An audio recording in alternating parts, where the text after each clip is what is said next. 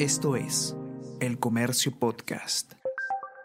Hola a todos, ¿qué tal? ¿Cómo están? Espero que estén comenzando su día de manera excelente. Yo soy Ariana Lira y hoy tenemos que hablar sobre congestión vehicular en las fiestas de fin de año, porque mañana celebramos el inicio de un nuevo año y como estamos acostumbrados, pero parecemos olvidar a veces, ciertos puntos específicos de la ciudad se congestionan de manera infernal por las fiestas. Vamos a conversar sobre cuáles son estos puntos que hay que evitar, cuáles son los horarios que se esperan sean más complicados y mucho más a continuación.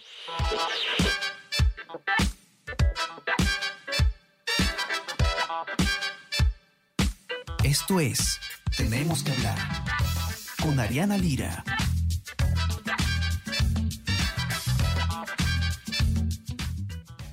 Uno de los problemas que se presentan a fin de año, todos los años, es el eh, infernal tráfico vehicular que eh, ocurre sobre todo el, 31 de diciembre, que es mañana sábado, y en la noche del primero de enero.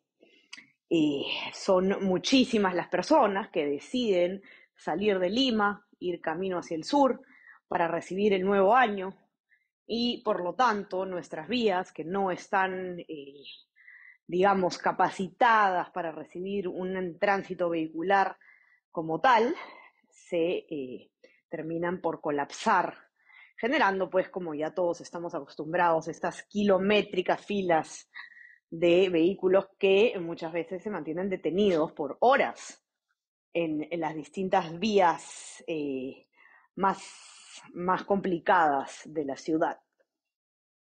Hernán Medrano, periodista del comercio, que no ha podido estar con nosotros eh, en este episodio, ha escrito un informe al respecto.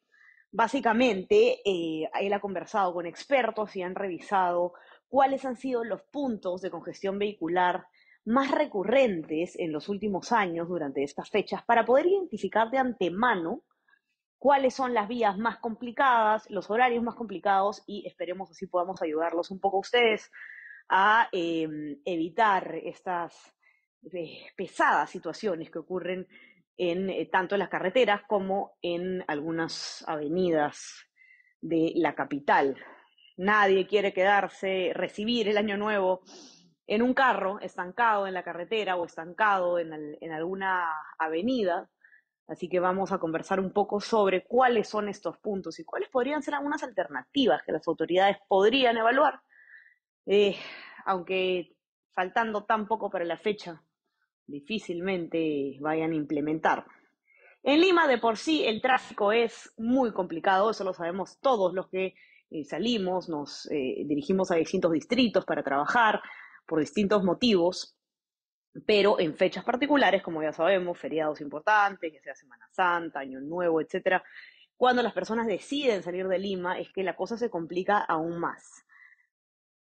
Hernán Medrano ha observado entonces qué es lo que ocurre eh, a nivel eh, de la capital, en las vías cada fin de año, y ha conversado también con algunos expertos al respecto, y han determinado que las vías con mayor congestión vehicular durante estas fechas son la Panamericana Sur, la Panamericana Norte y la Costa Verde. Estas están repletas de vehículos precisamente entre la tarde del 31 de diciembre y la noche del 1 de enero. Si estamos hablando de vías nacionales, las más congestionadas en estas fechas eh, son los peajes, ¿no? Es justamente donde eh, se encuentran los peajes, principalmente los que están ubicados entre Lima e Ica, en la Panamericana Sur. Y la congestión en la Costa Verde eh, básicamente se origina por el hecho de que muchas personas optan por eh, pasar año nuevo en las playas eh, limeñas. Y bueno, esta vía, como sabemos, es utilizada por muchos conductores como de salida y de retorno a la ciudad.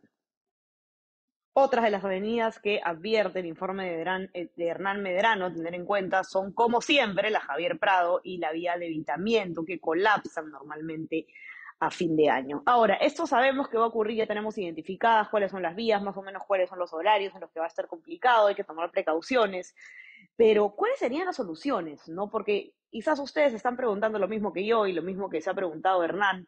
¿Cómo puede ser posible que todos los años veamos el mismo embotellamiento, el mismo problema, el mismo colapso de las vías y las autoridades al parecer no hacen nada para que la cosa cambie?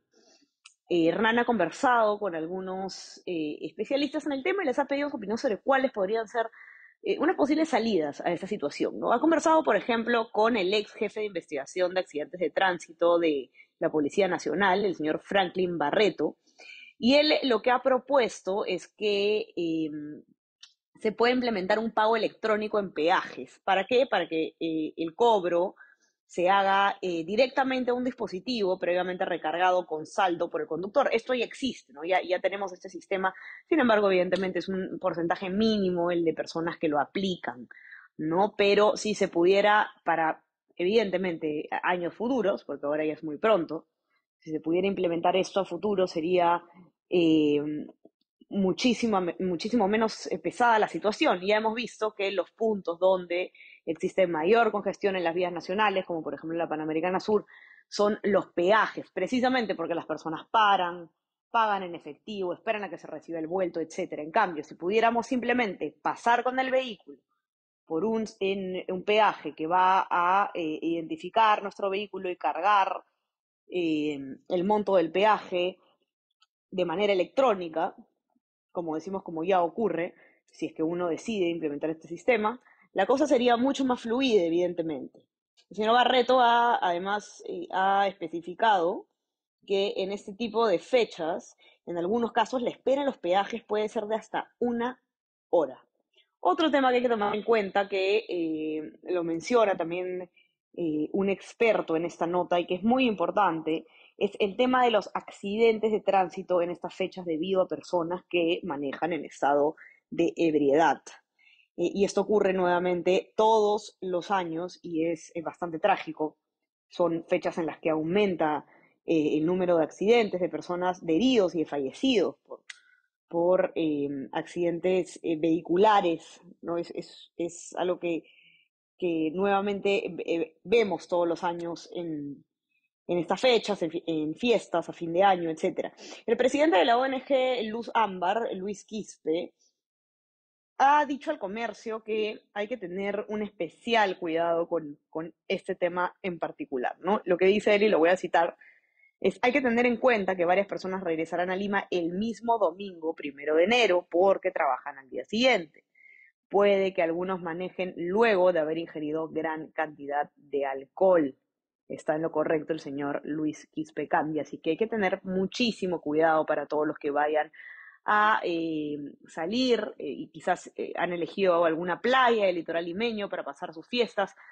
Hay que ir con cuidado, tomar las precauciones, evitar las horas pico, digamos, y por favor, es una recomendación que hacemos, que no podemos enfatizar más, no conducir si es que se ha ingerido alcohol. Es completamente evitable y eh, las consecuencias de un accidente de tránsito, eh, el riesgo nomás de que ello ocurra, por supuesto que excede con creces el beneficio que da eh, poder conducir un vehículo si es que se ha ingerido alcohol. Así que ya sabemos, no queremos empezar el año con ninguna tragedia, tómenlo en cuenta, piensen en sus familias y a divertirse sanamente y con seguridad Dicho esto, entonces les deseo un excelente año nuevo, porque ya no vamos a conversar sino hasta el próximo año, hasta el, em, de hecho el lunes 9 nos vamos a encontrar nuevamente Tenemos que hablar, porque hemos terminado em, esta tercera temporada de este podcast. Quiero agradecerles mucho por eh, habernos acompañado eh, tres, tres mañanas a la semana. Y bueno, el día lunes 9 de enero regresamos entonces con una cuarta temporada de Tenemos que hablar. Así que manténganse conectados también. Eh, son fechas de mucha distracción, pero si es que tienen tiempo, no olviden entrar a nuestra web elcomercio.p, que vamos a tener una cantidad de resúmenes de fin de año bastante interesantes, tanto a nivel político, nacional internacional. Van a poder encontrar eh, notas muy buenas, se los garantizo, así que ya saben, manténganse conectados. También suscríbanse a nuestras plataformas para que puedan escuchar nuestros podcasts. Estamos en Apple Podcasts y en Spotify.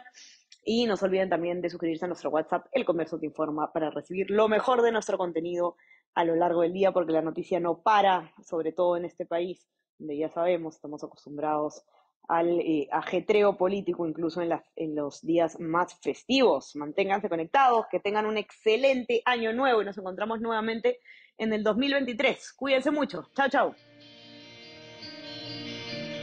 Esto fue Tenemos que hablar.